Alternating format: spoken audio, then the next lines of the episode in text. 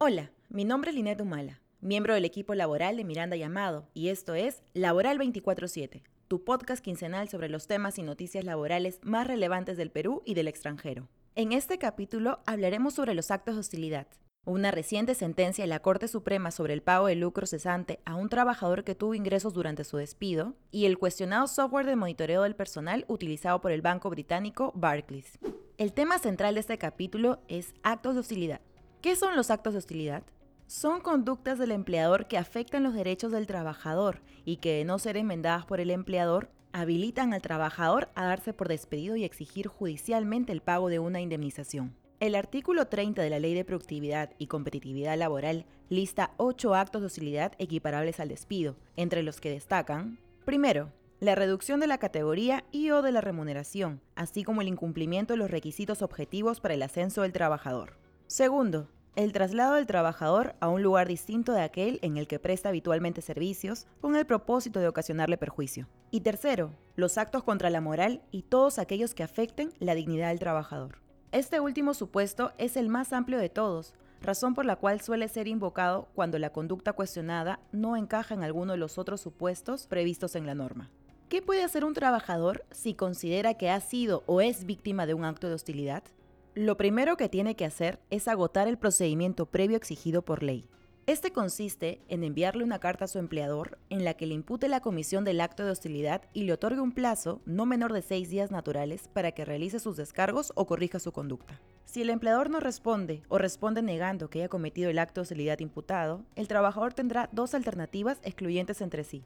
Primero, interponer una demanda de cese de actos de hostilidad. Si la demanda es amparada, el empleador estará obligado a corregir su conducta.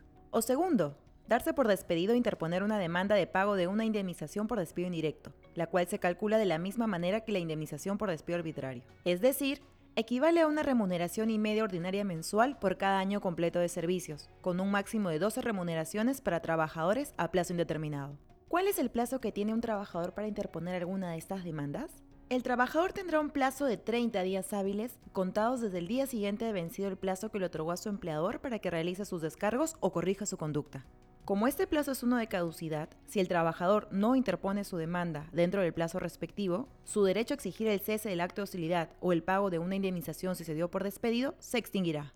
Si bien es cierto que el último párrafo del artículo 30 de la Ley de Productividad y Competitividad Laboral establece que los actos de hostigamiento sexual se investigan y sancionan conforme a la ley sobre la materia, la Ley de Prevención y Sanción del Hostigamiento Sexual y su reglamento habilitan a las víctimas de hostigamiento sexual a demandar el cese del acto de hostilidad o darse por despedidas y demandar el pago de una indemnización por despido indirecto si el presunto hostigador es el empleador, personal de dirección, personal de confianza, titular, asociado, director o accionista.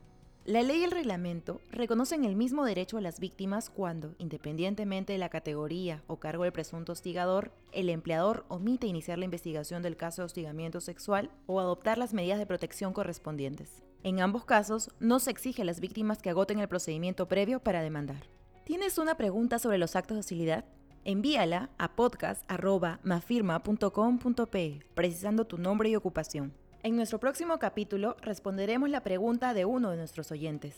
La noticia laboral del Perú se refiere a una reciente sentencia de la Corte Suprema que estableció que un trabajador tiene derecho al pago de lucro cesante, a pesar de que haya tenido un ingreso de otra empresa durante su despido. En el caso concreto, el demandante había sido despedido arbitrariamente y había logrado que se ordene su reposición a través de un proceso de amparo. En el proceso laboral, resuelto en última instancia por la Corte Suprema, el demandante solicitaba el pago de una indemnización por daños y perjuicios, que comprendía el lucro cesante, es decir, lo que había dejado de percibir durante el periodo en que estuvo despedido, y el daño moral. La primera y segunda instancia le dieron la razón al demandante, razón por la cual la empresa interpuso recurso de casación. En su recurso, la empresa señaló, entre otras cosas, que el demandante no tenía derecho al pago de lucro cesante, ya que había prestado servicios a favor de otra empresa durante el periodo en que estuvo despedido.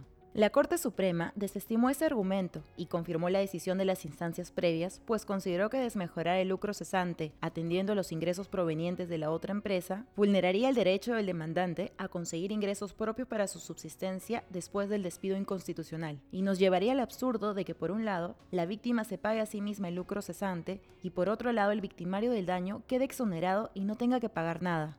En pronunciamientos previos, la Corte Suprema había establecido que los ingresos provenientes de la prestación de servicios a favor de otra empresa sí reducían el lucro cesante, toda vez que si el trabajador había tenido un ingreso durante el periodo en que estuvo despedido, el daño patrimonial generado por el despido no podía ser el mismo.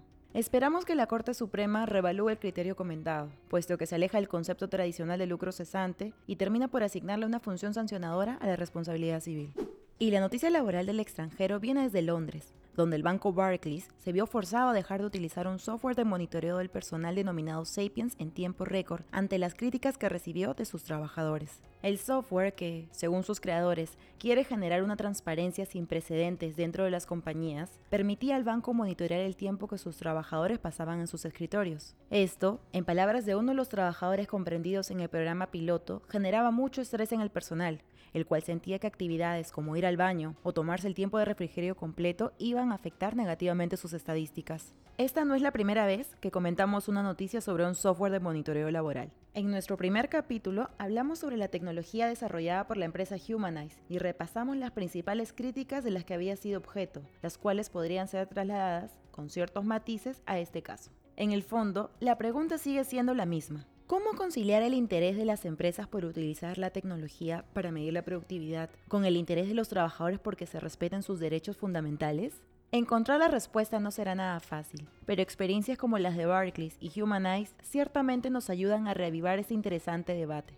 Gracias por escuchar este capítulo de Laboral 24/7. Si te gustó, por favor síguenos en Spotify o suscríbete en Apple Podcast. En el blog de Miranda Llamado podrás encontrar los links a las noticias laborales que hemos comentado. Finalmente, no te olvides de revisar nuestro informativo laboral y de suscribirte a nuestro WhatsApp corporativo.